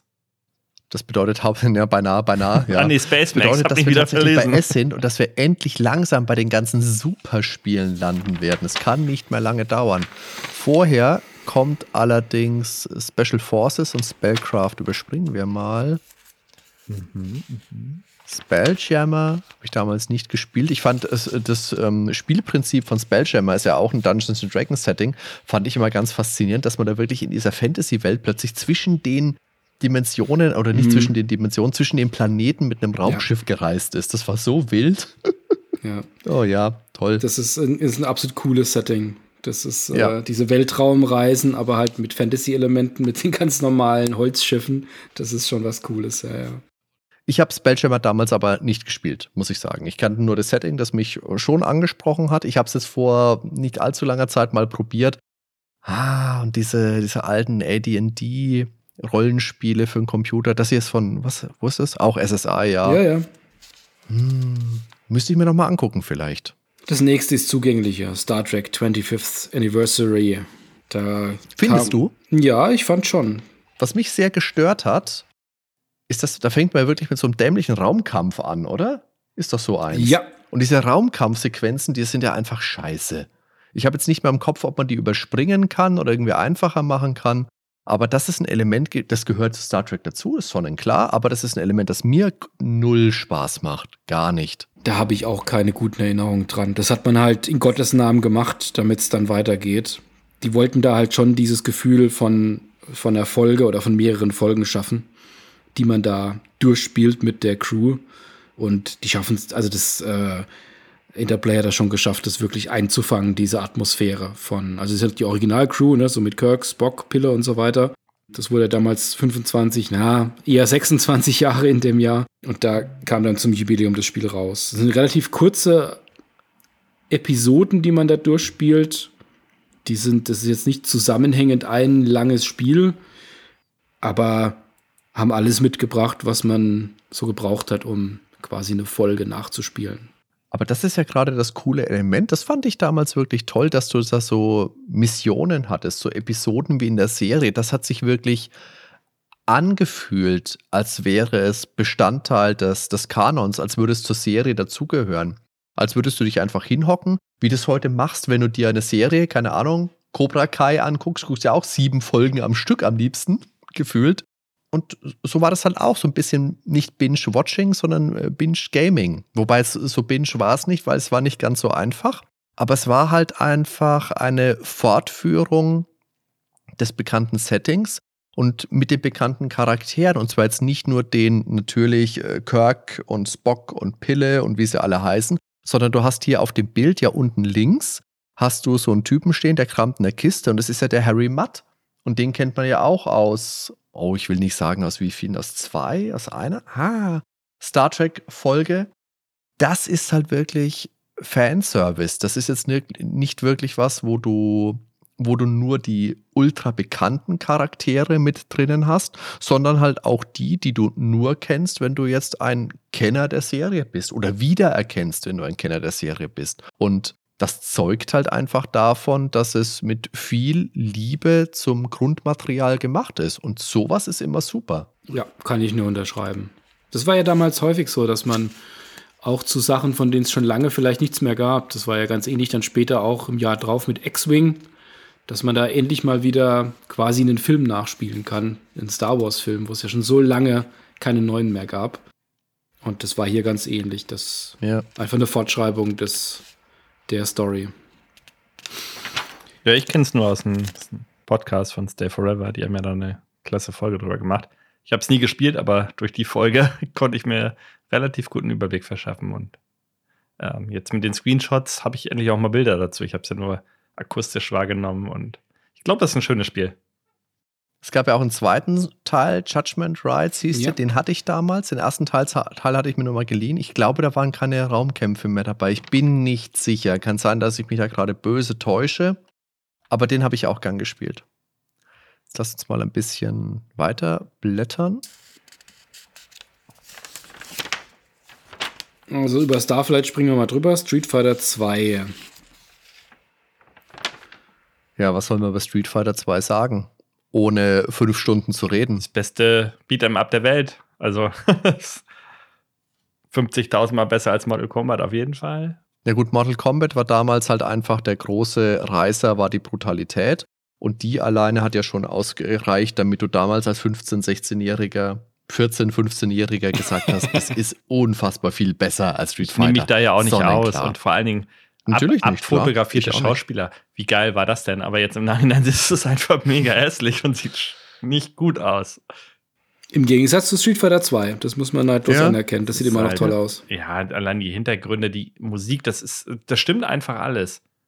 Grandios. Ich weiß gar nicht, was ich da jetzt überhaupt großartig zu sagen soll. Also ich, ich fürchte, wenn ich anfange, über Street Fighter zu sprechen, dann wird das gleich, keine Ahnung, ein ganzer das, Podcast. Ja, das ist sowieso eine Folge. Eine ja. ganze. Was man sagen kann, ist außerdem geplant für Amiga, C64, Atari, ST und PC. Wer von euch hat die C64-Version von Street die, Fighter 2 Du darfst gespielt? das nicht aussprechen. Das ist das verbotene Spiel. Das darf man nicht aussprechen. Es gibt Umsetzungen, die. Nee, äh, ich habe aber Videos gesehen. Es gibt Umsetzungen, die spricht man einfach nicht an und diese gehört dazu. Ich habe den ersten Street Fighter auf dem C64 gespielt damals. Ja, ich, das ist wahrscheinlich sogar besser als der zweite. Der war schrecklich, der war schrecklich. Ja, aber der zweite ist noch schrecklicher. Am sch schrecklichsten. Das war damals das letzte C64-Spiel, das den Weg in meine Sammlung gefunden hat. Ich könnte mich jetzt hier irgendwie verrenken, könnte es rausziehen. Tu es nicht. Und mir war damals schon klar, Street Fighter auf dem C64 kann nicht funktionieren. Dafür fehlen einfach die offensichtlichen Sachen, Technik und Knöpfe, vor allem Knöpfe. oh meine Güte, das hat unendlich lang geladen. Es war grottig zu steuern. Es sah aus der Hölle aus. Es war einfach ein unglaublich schlechtes Spiel. Hat teilweise hohe Wertungen bekommen. Da, wenn wir mal Street Fighter 2 besprechen, werden wir bestimmt drauf näher eingehen trotz dass ich gewusst habe, es wird mir nicht gefallen, war ich immer noch enttäuscht. Das will einiges heißen. Ansonsten Street Fighter 2, eins meiner absoluten Lieblingsspiele, vielleicht in der Turbo-Version. Haben wir natürlich auf dem Super Nintendo gespielt, auf dem es hier 89% absahnt. Völlig zu Recht. War natürlich eine Zeit, bevor es Patches gab. Das heißt, da hat man einfach das Spiel nochmal als Cartridge rausgebracht und Vollpreis dafür verlangt. Aber es war es wert. Es war damals die Revolution in der Spielhalle. Unglaublich gute Musik, fantastisches Gameplay, großartige Grafik, bunt, große Charaktere, Special Moves. Unglaublich gut. Habe ich viel zu erzählen verschieben wir leider auf ein anderes Mal, weil sonst werden wir hier heute nicht fertig und müssen noch einen dritten Teil ja. von die besten Spiele 92 Aber machen. ich finde gerade äh, Super Street Fighter, das war für mich so ein kleiner, also es hat in der Musik vor allen Dingen nachgelassen, obwohl es da die neuen Charaktere gab, aber wie mhm. du schon sagst, da machen wir noch mal eine Folge drüber, bestimmt. Ähm, für mich auch Street Fighter 2 Turbo der beste Teil. Ja. Damals hätte ich gesagt, Super Street Fighter ist der beste Teil, weil du hast es gesagt, die neuen Charaktere aber dadurch ist das Balancing, glaube ich, auch wieder ein bisschen verschütt gegangen und von den neuen Charakteren. Cammy hat sich durchgesetzt, Fei Long ist auch ja. cool. T-Hawk. Ja, T-Hawk, da schwächt schon ab, ne? Und DJ. Ach, keiner will DJ.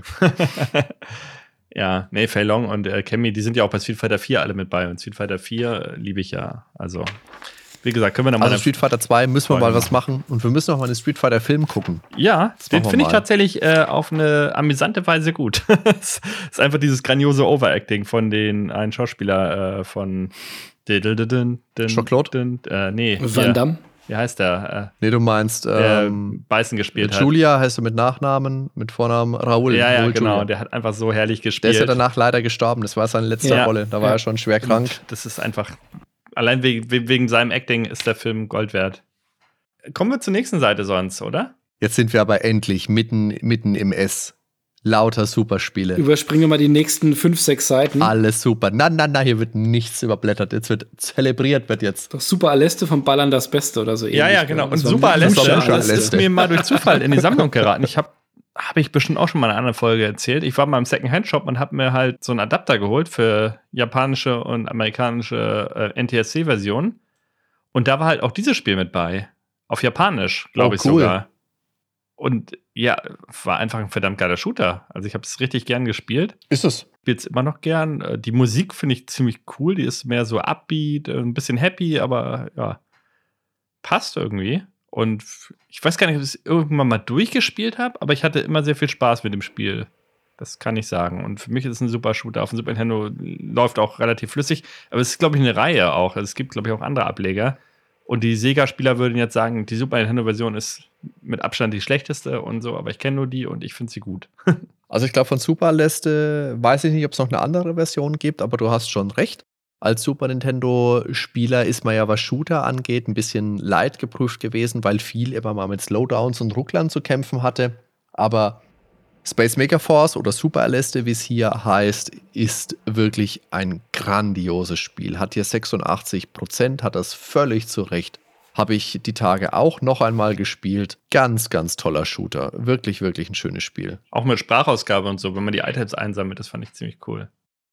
Allerdings steht es natürlich, natürlich im Schatten des Konami-Spiels auf der nächsten Seite Super Probotector.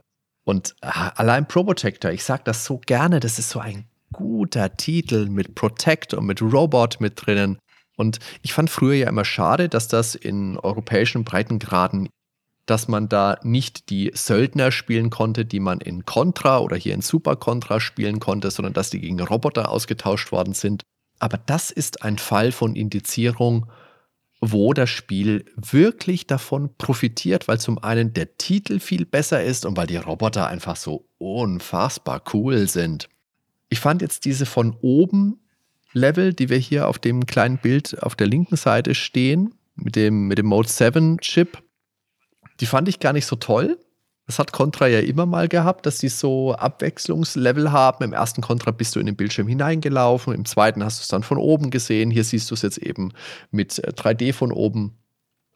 Aber das haben wir viel gespielt. Super Action, da war immer was los. Hat verschiedene Schwierigkeitsgrade gehabt. Das war fordernd. Hat auf Bikes konntest du ja auch fahren. Da gab es diesen Level, wo du diesen, mhm. diesen ähm, Mac-Bikes durch die Gegend fliegst und hängst du an Raketen dran, wirst vom Hubschrauber abgeschossen, hast riesige Bosse zum Bekämpfen. Spitzenspiel. Und auch unser Freund, der Winnie Foster, kann nur sagen, wow. Und er hat recht. Wer es nicht spielt, darf sein Joypad an den Nagel hängen. Genauso ist es nämlich. Das Spiel war doch das, was deine Ani-Filme damals waren. Das war das als Spiel quasi einfach nur. Exakt. Kann man einfach mal so sagen, das war ein Männerspiel damals. Ich glaube, keine Frau hätte das freiwillig damals gespielt. Das ich Heutzutage nicht könnte ich mir so das vorstellen, dass sich auch die Damen daran wagen und äh, auch ihren Spaß damit haben. Aber so Genau, ich Anfang der 80er, äh, Mitte der 80er, äh, Mitte der 90er, ich glaube, äh, ja, das, die Zielgruppe war schon klar bei dem Spiel. Ja, ich denke, da haben sich die Zeiten natürlich gewandelt und es gab bestimmt auch damals schon Mädels, die damit Spaß hatten, keine Frage. Aber in meinem Freundeskreis war das schon auch so, dass das nur Jungs gespielt haben, was gewisslich auch daran lag, dass wir damals in einem Alter waren, wo wir nur Jungs waren. Ja, aber von den von oben Levels gebe ich dir recht, die sind auch echt happig und ähm, du hast ja nochmal die Schwierigkeitsgrad angesprochen.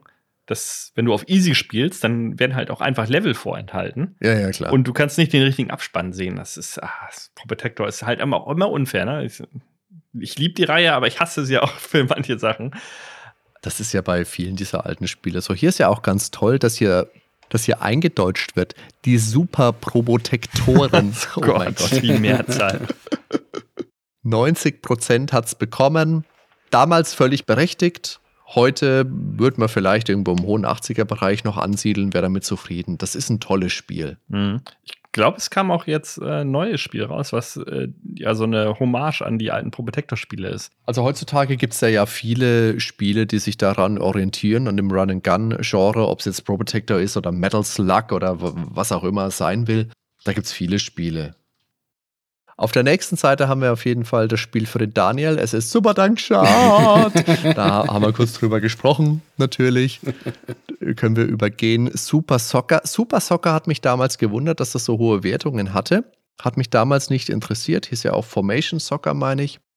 Und das war lange Zeit auf Flohmärkten ein Spiel, das man recht günstig gesehen hat für das Super Nintendo, das jetzt aber auch im Preis angezogen hat. Also da sieht man gerne mal eine von der Sonne ausgeblichene Version bei Händlern auf dem Flohmarkt liegen, die, keine Ahnung, 20 Euro War das nicht das Spiel, wo dann statt Schießen Scheißen steht auf dem Bildschirm? Ich glaube ja, oder? Weiß ich nicht. Beschreiben Sie das Spiel in einem Satz. Also das würde ich mir für 20 äh, Euro ja fast kaufen. ähm, ja, das ist das Spiel. Scheißen mit Doppel S. Muss, gib mal Okay. ein. Super Soccer Scheißen bei Google, dann. äh, ich glaub's, ich glaub's dir, Ben. Das Glaub's war, dir. das war das Highlight. Das ist, das ist okay. grandios. Allein deshalb muss man das in seiner Sammlung haben, eigentlich. Aber hier sind so viele Spiele, die einfach super sind. Auf der nächsten Seite, hier Seite 94, Super Ghouls and Ghosts. Das ist ja bis heute eins meiner liebsten Super Nintendo-Spiele. Und ich vergleiche das immer ganz gerne mit der Dark Souls-Reihe.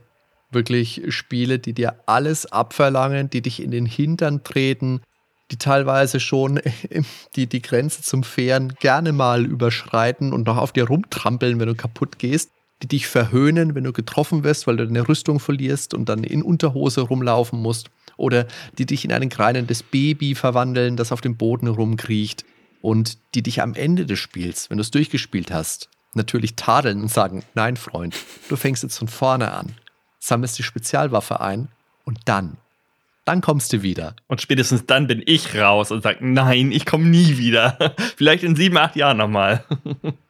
Das ist, also es hat wirklich alles, wo man sagen sollte, Leute, was für ein Mist, was für ein Mist. Und ich liebe es.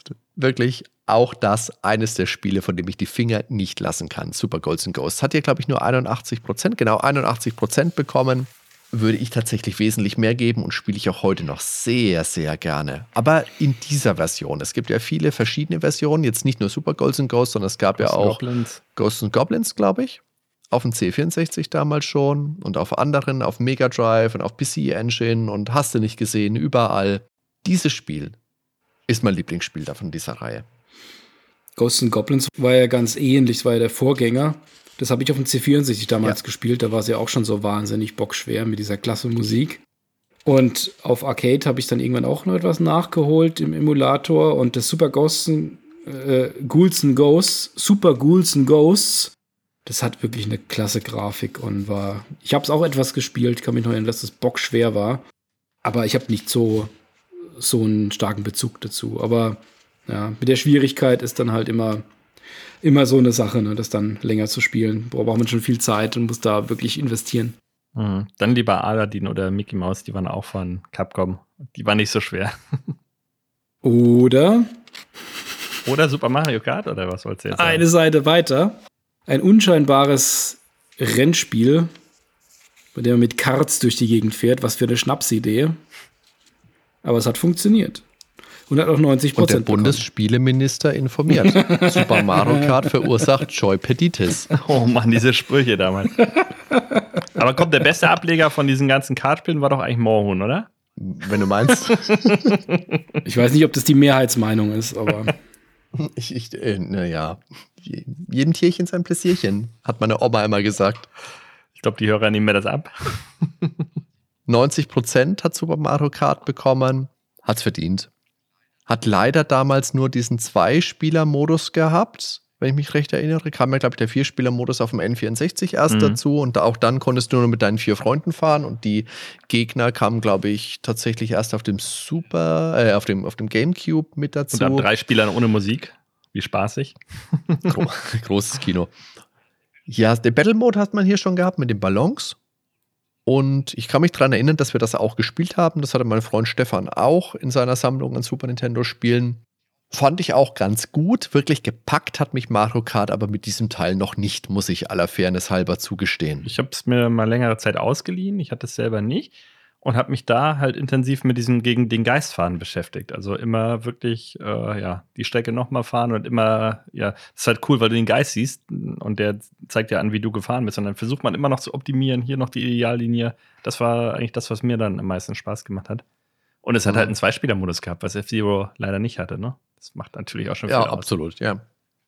F-Zero war ja, wenn man böse sein will, kann man sagen, ein bisschen die Fingerübung für Mario Kart ist natürlich überzeichnet, weil F-Zero ist auch für sich ein tolles Spiel. Und trotzdem das coolere Spiel von beiden. Mit, ja, aber du hast es eben gesagt, es fehlt halt einfach der Zwei-Spieler-Modus. Ja, ja, Und ich habe es ja auch schon oft gesagt im Podcast. Ich habe, als ich damals diese alten Super Nintendo-Spiele wieder für mich entdeckt habe, und auch F-Zero gespielt habe, gedacht, ich bin zu doof. Wo ist der Zwei-Spieler-Modus hin? Weil ich war mir sicher, es hat einen. Und es hat halt keinen.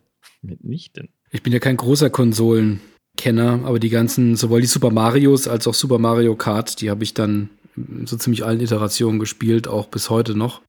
So Mario Kart, wenn man so das erste spielt, man merkt dann natürlich schon die Iteration, die es da mitgemacht hat und die Weiterentwicklung. Das ist heute natürlich etwas dröge auch zu spielen und langsam. Und äh, passiert auch nicht so wahnsinnig viel. Man muss schon sehen, was es damals für eine technische Innovation auch war. Also F-Zero, klar, das war so der, die Fingerübung, hast du gesagt. Also gerade so das, das Technische ähm, in 3D darstellen zu können. Und ich glaube, die 90, die waren damals auf jeden Fall schon verdient. Ja, natürlich. Klar. Vor allem die Items, die Bananenschale, die Panzer, was da alles schon Das war schon viel war, drin. Ne? War schon sehr viel dabei. Der, ja. der Stern, dass du überhaupt Items benutzen kannst. Das ganze Spielprinzip des Funracers. Das ist ja der erste Funracer. Behaupte ich jetzt mal so.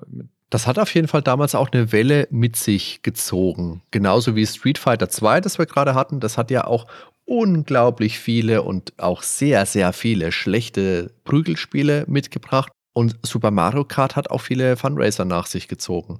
Was ich heute ganz cool finde, Damals hat mich immer ein bisschen gestört, dass diese frühen Mario Kart-Spiele, seien es jetzt der erste natürlich oder dann Mario, 4, äh, Mario Kart 64 und auf dem GameCube auch noch, die hatten relativ wenig Strecken. Auf dem GameCube hat mich das wirklich extrem gestört. Da waren es ja, glaube ich, nur 16 Strecken. Verbessert mich gerne, wenn euch da was einfällt. Aber diese ganzen Retro-Cups, die kam ja dann erst später mit dazu. Ich meine, mit dem Game Boy Advance Teil, da konnte man, glaube ich, die Mario Kart, also die Super Mario Kart Strecken dann später noch freischalten. Und heutzutage hast du dann nochmal wirklich die doppelte Menge an Retro-Cups mit dazu. Und das macht mir sehr viel Spaß. Diese alten mhm. Strecken von Super Nintendo, von N64 in, in Mario Kart Wii, in Mario Kart 8 wieder zu spielen oder auf dem DS. Das sind alles tolle Spiele. Und das ist eben der Ursprung davon. Das haben wir gespielt, Super Mario Kart. Viel mehr haben wir den N64-Nachfolger dann gespielt. Cooper Trooper Beach, bis heute großartig. Gut. Dann gucken wir doch, was es sonst noch so gibt. Super WrestleMania, das war natürlich auch noch die Zeit. Würde ich sagen, springen wir aber drüber. Man kann aber noch kurz sagen, dass WrestleMania ja natürlich zusammengeschrieben wird. Wrestle und Mania jeweils beides groß, aber eigentlich sollte hier das Leerzeichen fehlen. Möchte ich ja, gesagt die, haben. Die wollten ja nochmal rausstellen, wie irre das ist. genau, dann kommen wir zu Star Control 2. Da hüpfen wir auch drüber, wobei das eigentlich ein, das hat auch mindestens einen kompletten Podcast verdient, Star Control 2. Wahnsinn-Story, sehr komplexes Spiel. Hat hier eine 81 bekommen, klingt etwas nach einer Verlegenheitswertung. Aber gut, vielleicht war das damals auch, weil es technisch dann schon nicht mehr so auf dem neuesten Stand war. Dark Queen of Grün, korrekt unter T einsortiert. Oh. Auch, auch ein Goldbox-Spiel. Da geht es schon langsam mit den Wertungen runter. Hat sich schon so langsam ausgedient, die Engine. Was haben wir noch? Perfect General, Thunder Force 4. Das sieht sehr nach Mega Drive aus. Ja, tolles Spiel. Super tolles Spiel. Thunder ja, und vom Namen die Thunder Force-Reihe habe ich auch, glaube ich, nie richtig gespielt. Du hast wahrscheinlich nur die Thunder Force gehört. Mhm. Thunderdome meinst du wahrscheinlich. Ja, wahrscheinlich. Nee, war nicht meins, war mir zu hart. Keine Melodie. Uts, uts, uts, nur, nee, da wäre ich bekloppt bei. So, Titus the Fox. Kann mich erinnern auf dem Amiga. War ein nettes, nettes Hüpfspiel. So, aber dann wird es doch langsam wieder interessant. Ultima 7, ja, es soll ja so gut sein. Aber ganz ehrlich, diese Animationen, die sehen so abgehackt aus mit 20 Frames. Ich, ich, kann, ich könnte das nicht spielen, wenn ich schon Videos sehe. Ich kriege einen zu viel, wenn ich die Animationen sehe. Es hat halt eine faszinierende Geschichte gleich, wenn du reinkommst. Ich meine, natürlich ist es ein altes Spiel, das ist sonnenklar.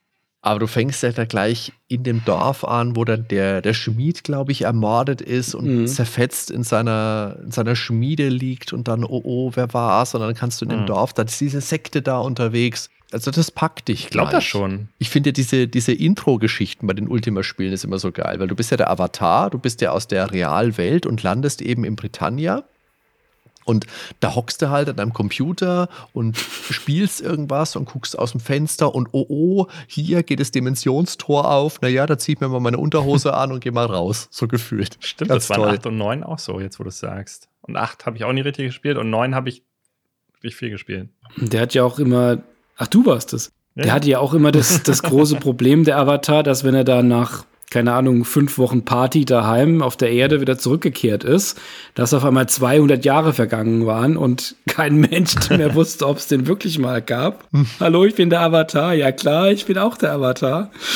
Ähm, das war immer, immer, immer nett, wie das dann äh, aufgenommen Was? wurde. Aber die, auch die alten, die, die Kumpanen dann natürlich immer wieder zu treffen. Technologisch waren die auch immer sehr weit, die Spiele. Ich meine, die Grafik, wenn man das jetzt mal vergleicht, was das dagegen zu sehen, klar, die Frames sind nicht so hoch, aber das war schon, das war schon sehr ausgefuchst mit Tag-Nacht-Zyklus und den ganzen Freiheiten. Ja, da würde ich mir wirklich hatte. mal ein Remake wünschen von dem Spiel. Da würde ich das auch spielen, wenn das wirklich flüssige Animation hätte, weiß ich nicht, ne, irgendwie von oben 3D-Engine oder so. Ähm, meinetwegen auch in 2D, aber ich, ich kann das so nicht spielen mit diesen komischen Animationen. Die Perspektive fand ich auch immer etwas komisch, muss ich sagen, bei 7.7.2. Perspektive und wie die Anima wie die halt wie der Charakter da so lang ruckelt über dem Bildschirm. Ich komme da nicht drauf klar. Also ich habe auch viele Ultima-Spiele angespielt. Vom Vierer gibt es eine tolle Master System-Version. Fünf und sechs, meine ich, gibt es für Super Nintendo. Sieben gibt es auch am Super Nintendo. Da habe ich aber auch am PC und acht habe ich auch am PC. Acht ist ja dann so ein bisschen das Spiel hier, die Jump'n'Run-Einlagen. genau, ja. Ist ja auch. Ne? Aber das ist was, was ich mir schon auch gerne mal erschließen würde. Also irgendwann möchte ich mich auch mal hinhocken und möchte schon noch mal Ultima spielen. Und wahrscheinlich Teil 7. Also vielleicht packt es uns ja doch irgendwann mal, dass wir uns denken, Ultima 7, jetzt kommen wir. Aber jetzt gehen wir erstmal Ultima 7. Jetzt gehen wir erstmal Ultima 84 Prozent. Genau, die, die nächste Seite könnte ich mir eher vorstellen, dass wir das mal nochmal besuchen. das ist auch, auch hier die Ultima Alder Worlds. Äh, auch mit S angehängt. Das Stygian Abyss. Wahnsinn, okay. Vielleicht soll es ja eine 2 sein. Nein, das kommt später. das war dann das Jahr drauf. Ja, Ultima Underworld, das war natürlich damals, also wenn man sich überlegt, was das für eine technische Innovation allein schon war. Äh, klar, wenn man die Screenshots hier sieht, denkt man, keine Ahnung, man hat was Falsches gegessen. Ja, das schaut ja aus wie voll gebrochen, diese Wand. ja, genau. Aber das, das hatte ja damals wirklich schon an der, also nicht nur gerade Wände, wirklich auch Kurven trennen und man konnte sich da komplett in 3D bewegen. Und dieses, man wird da in einen, ja, in einen Dungeon reingeworfen oder in dem Fall eher in, in so eine ähm, unterirdische Kellerlandschaft in, innerhalb von einem Berg, von einem Vul alten Vulkan und muss sich da zum Boden kämpfen. Das ist natürlich technisch einmal schon mal eindrucksvoll gewesen, auch wenn das, äh, das Sichtfeld damals so Briefmarken groß war. Das hat ja damals auf den 386er noch geruckelt. Und da dann auch die Möglichkeit zu haben, ganz ähnlich wie, wie in Ultima-Spielen, auch da mit den NPCs zu interagieren, die verschiedenen Rassen kennenzulernen und ähm, da in voll 3D da die Welt zu erkunden, mit einem wahnsinnig guten Automapping, sieht man hier auf dem Bild, wie toll das aussieht, wie, wie wunderbar das gemacht ist, wo man sich nur Notizen machen kann und so weiter. Das war schon ein extrem starkes Spiel, auch wenn es natürlich nicht die Komplexität hatte wie jetzt ein Ultima 7. Das war schon zugänglicher. Aber was da die Jungs dann da rausgezaubert haben, beeindruckend. Hat auch 94 Prozent gekommen, war eins von den besonders hoch bewerteten Spielen hier in der Ausgabe. War das nicht auch so ein Spiel, das damals wirklich das letzte von deinem PC abverlangt hat? Man konnte, ich bin mir jetzt nicht mehr sicher, ich meine, man konnte noch die Grö konnte man die Größe des Bildschirms einstellen? Ich bin mir nicht mehr sicher. Ich bin mit einem 386er eingestiegen. Das heißt, als ich dann 93 mhm. meinen PC hatte, lief das ziemlich oh, gut. Ja. Deswegen bin ich mir nicht sicher, wie das, wie das vorher war. Da auf einem 286er lief es wahrscheinlich gar nicht. Hat mich damals nicht so interessiert. Wahrscheinlich, ich kannte zwar die Wertungen, die hoch waren, aber mich haben die Bildschirme nicht so angesprochen. Weil ich, wie der Ben ja auch, damals auf dem C64 wenig Berührung wirklich mit echten Rollenspielen hatte. Ich glaube, wenn man die SSI-Spiele oder sowas früher gespielt hat oder irgendein Bart's Tale oder irgendwelche Dungeon Crawler, dann war man davon wirklich angesprochen und begeistert, aber da, da haben mir leider die Spiele gefehlt. Aber das ist was, was ich äh, auch zumindest auf meinem hier auf meinem äh, meiner GOG-Bibliothek habe, was ich nochmal nachholen muss. Ja, das spielt sich heute natürlich nicht mehr ganz so nett wie damals. Das ist, muss man schon sagen. Okay. Dann springen wir doch mal weiter. Über Uncharted Waters. Hexfeld-Strategie. Schaut interessant aus, habe ich aber nicht gespielt. Jein, ja, jein. Uncharted Waters, das ist ja so eine Mischung aus mhm. Strategie mhm. und Pirates und Rollenspiel von Koei heißen die, glaube ich. Das ist ein wildes Spiel. Also, das ist Pirates mit noch mehr Rollenspielen mit drin. Das ist eigentlich interessant, aber es ist halt dieser, dieser typische Koei-Look, der mich nicht so wirklich, der mir nicht so wirklich zusagt. Dieses Romance of the mm. Three Kingdoms, Five Kingdoms, keine Ahnung. Ist aber ein Spiel, das ich, da gibt es ja auch zwei Teile. New Horizons, glaube ich, der zweite. Es gibt inzwischen viele weitere Teile, aber das habe ich mir auch mal angeguckt vor einer Ewigkeit. Schon auch interessant. Vielleicht. Vielleicht auch nicht. Schauen wir uns genau. das mal näher an. Vielleicht auch so, nicht. dann Videokit, Warsong. Warsong, das habe ich nicht gespielt, Mega Drive, aber das schaut ja nach was aus, das ich gerne spielen würde. Ja. Ah, das ist so ähnlich wie Fire Emblem. Ganz grob. 88 Prozent ist meine Ansage. Winnie meint auch, der Importknüller Warsong ist kaum noch zu bekommen. Trotzdem lohnt die Suche. Die Grafik ist schlicht, aber edel. Die Hintergrundmusik ebenfalls. Also auch schlicht, aber edel, oder nur, nur Trommeln, aber schöne Trommeln. schlicht, aber edel. So, Warriors of the Eternal Sun. Das ist ein sehr schöner Name und auch optisch ein sehr schönes Spiel, finde ich. Also einfach gehalten, aber es hat irgendwie vom Stil her. Was ist das? Das, ist, das sieht aus wie ein Rollenspiel, ne? Ja, ja, klar. Das ist auch Dungeons and Dragons. Und das ist dieses Hollow Earth Setting, oder heißt es, glaube ich. Und das habe ich auch mal angespielt. Und da geht es ja irgendwie darum, dass hier die Burg vom König, glaube ich, die sinkt halt in dieser mhm. hohlen Welt nach innen, ins Innenreich. Und dann hier sind die Abenteurer, oh oh, wo sind wir jetzt mit der Burg gelandet? Auf geht's, ins Abenteuer. Ich habe so kurz gespielt, es ist lange her, aber ich dachte mir damals bei der Geschichte, Leute, was soll das? Nein, danke. die Karte sieht gar nicht mal so groß aus. Ja, doch, da konnte man schon so, ordentlich rumlaufen. Whirlwind Snooker überspringen wir auch mal. Winter Challenge für DOS und Mega Drive. Das ist ein tolles Spiel. Oh, das kenne ich auch. Damals auf DOS hatten wir das und Auch die Summer Challenge, also es hieß auch Summer The Games oder keine Ahnung, also nicht Summer The Games, Games sondern Summer Challenge. ja, The Games Summer Challenge und Winter Challenge und beide sind irgendwie in demselben Look und machen richtig Spaß. Also auch wenn du mit zwei, drei Leuten kannst du die vom Rechner spielen, dann wechselst du dich ab. Jeder hat irgendwie seine Tries und dann versuchst du dich halt auch gegenseitig zu battlen, ne? Also alleine ist da schnell die Luft raus, aber das macht halt Spaß in der Runde mit zwei, drei Leuten oder noch mehr. Du kannst halt beliebig viele Spieler mit reinnehmen.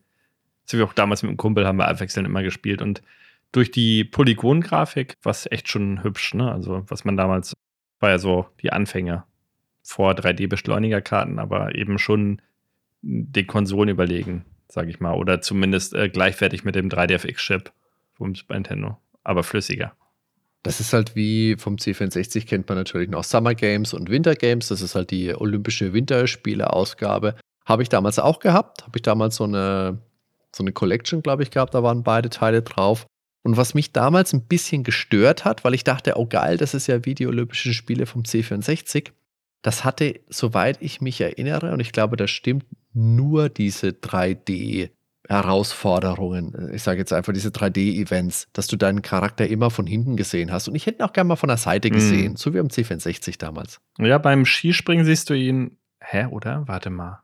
Siehst du ihn von hinten? Ich bin mir gar nicht mehr sicher, wie das ist bei diesem langen äh, Sprung oder so. Es kann sein, dass das auch von hinten war das Schöne ist, aber du musstest keine Joysticks simulieren und ständig nachkaufen. Ja, okay. Du hast das ja komplett über Tastatur gespielt und die hielt ewig. also ich kann mich an keine Tastatur erinnern, die davon kaputt ging. Ja, das war schon ein schönes Spiel, kann mich auch erinnern. Das war halt sehr flüssig durch die Vektorgrafik. Ja, auch die Fanfaren, da war immer so, so kleine Fanfaren. Und dann musstest du immer deine Disziplin machen. Also es hatte ganz schönen Soundtrack auch. Gerade auch die DOS-Version mit dem Adlib-Sound da und das war echt Höre ich ja heute ganz gern die Musik auch noch. So, dann überspringen wir noch ein Amiga-Spiel, das ja heute auch nahe eines Klassikers ist, Wolfchild, Jump'n'Run.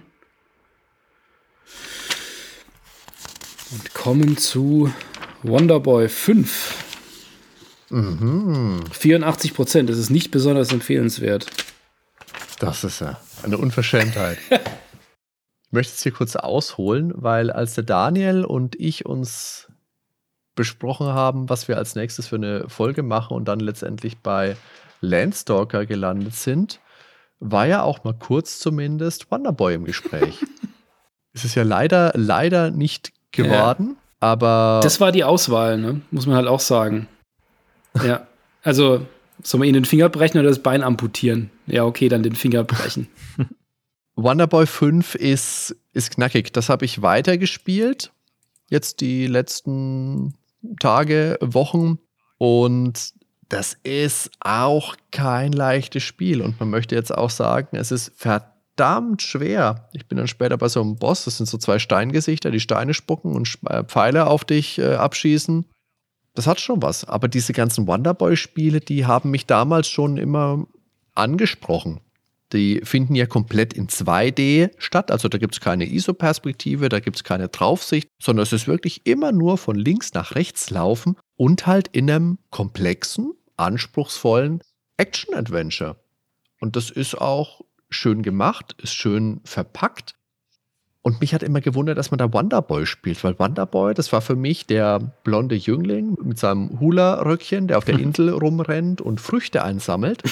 Und plötzlich hat er hier ein Schwert und ein Schild. Und ich habe nicht gewusst, was das soll. Ich habe allerdings auch äh, Dragon's Curse auf dem Master System ver verpasst, was ja so ein bisschen der, der Vorgänger war. Und ich habe auch, ah, jetzt kommt mir das gerade, es gab da auch einen vierten Teil, wo man Mädchen gespielt hat. Gibt es ein Remake, Usher in Monster World, glaube ich. Heißt das so? Hm. Hatte Christoph damals auch, mein Freund aus Grundschulzeiten, auch heute noch. Entschuldigung, Christoph, tut mir leid. Interessantes Spiel. Vielleicht schauen wir uns das mal näher an. Äh, sicher. Oh ja. Clicky Bunty. Ja, wir, können ja, wir können ja einfach mal überlegen, ob wir entweder Wonderboy oder Zool machen. Suhl habe ich damals zumindest mal reingespielt. Ich weiß, dass ich das mal hatte. Aber habe es auch nie besonders weit gespielt oder so. Look ist ganz witzig, ne? Mit diesen Naschis da überall und.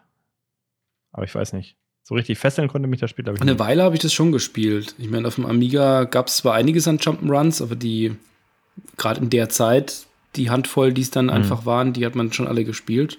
Ich fand es schon ziemlich gut, aber ewig weit habe ich es auch nicht gespielt.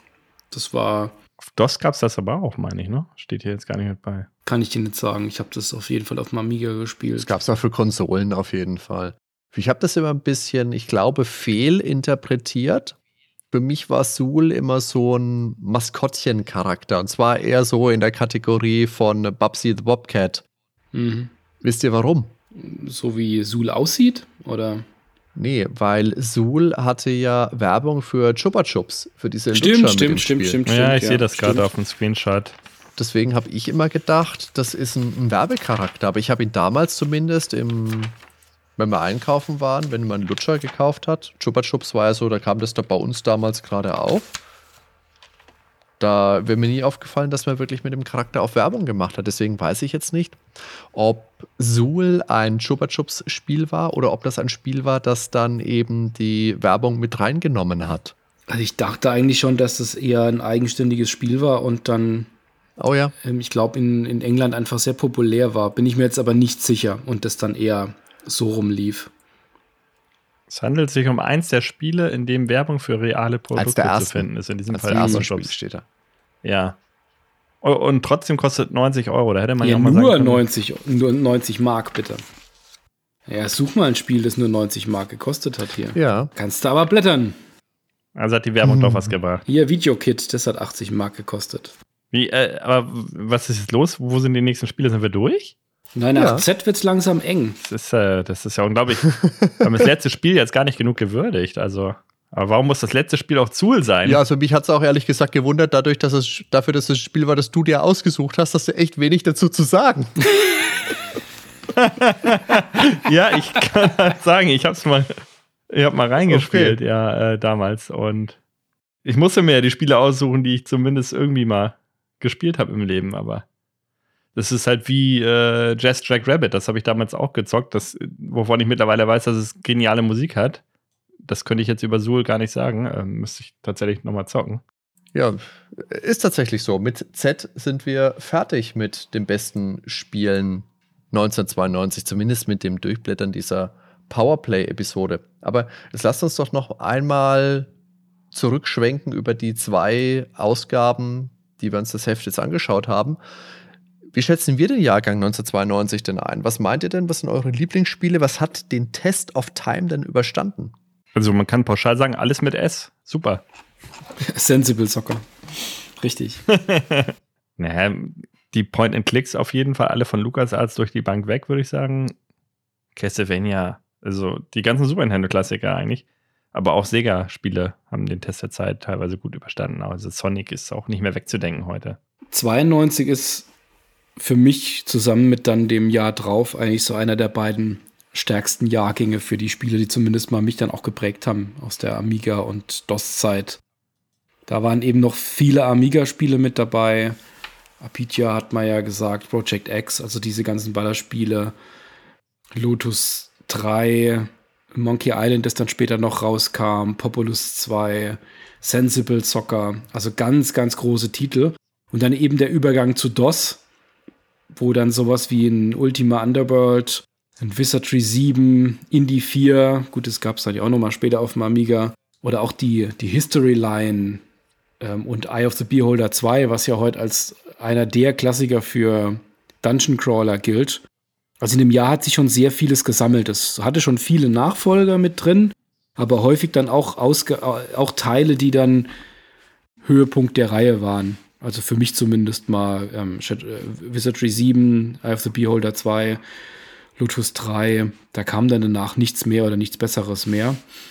Und ich, ich werte den 1992er Jahrgang, also alleine schon mit den, wie du sagst, LucasArts Spielen, die da rauskamen und noch den starken Amiga-Klassikern schon als einen sehr, sehr starken Jahrgang ein. Ich denke auch. 92 hat viele, viele gute Spiele und ist für mich auch so ein bisschen eine Übergangszeit zu den Spielen, die ja, die für mich, wo für mich wirklich ein größerer Anteil an zeitlosen Spielen mit reinfließt. Das mag sein, dass ich damals halt so 10, 11 Jahre alt war, dass mich das einfach nachhaltiger beeindruckt hat als die Spiele, die vorher waren. Aber es ist natürlich Rise of the Super Nintendo ist da, spielt da mit rein. Game Boy war damals ein großes Thema, auch wenn er hier im Heft jetzt gar nicht stattgefunden hat. Das haben wir in Folge 1 ja besprochen. Aber Sensible Soccer habt ihr gesagt, Lucas Arts Spiele habt ihr gesagt, Street Fighter, Civilization, Pushover, NHL, alles, was ein Super davor hat. also ein toller Jahrgang. Für mich wahrscheinlich nicht so stark wie 93 auf jeden Fall und wie 94 vielleicht auch. Da werden wir dann in den nächsten Jahren, so Gott will, hoffentlich noch dazukommen. Aber ein nachhaltiger mit vielen, vielen guten Spielen. Da würde uns natürlich auch wieder interessieren, liebe Zuhörer, wie ist eure Meinung? Was sind eure Lieblingsspiele aus diesem Jahrgang? Was hat euch beeindruckt? Was spielt ihr heute vielleicht noch? Und welche Spiele haben wir vergessen, wofür wir uns schämen sollten? Lasst uns das gerne wissen. Ben, wo können uns die Zuhörer denn um die Ohren klatschen, was wir besser hätten machen können? Wo? Oha.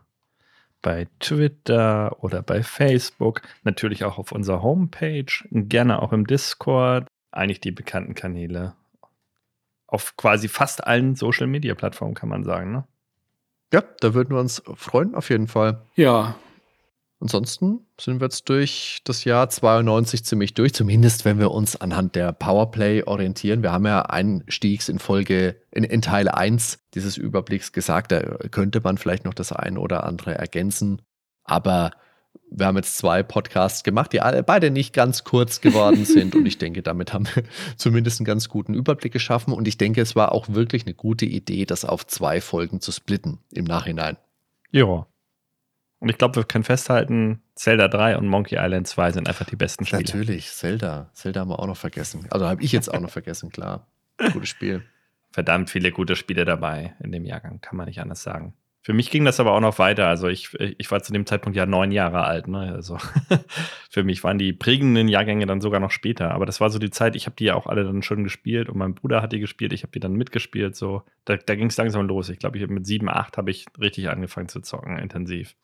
Ja, also war schön, dass wir jetzt da drüber gegangen sind. Und ich glaube, das war jetzt auch eine gute Vorlage, da die besten Spiele von der Powerplay da rauszuholen. Auch wenn vielleicht das eine oder andere gefehlt hat, es war doch ein guter Überblick, äh, auch inklusive der Konsolenthemen, auch wenn es natürlich stark Heimcomputer und PC-lastig am Ende dann war. Aber das war ja damals die Powerplay einfach. Mhm.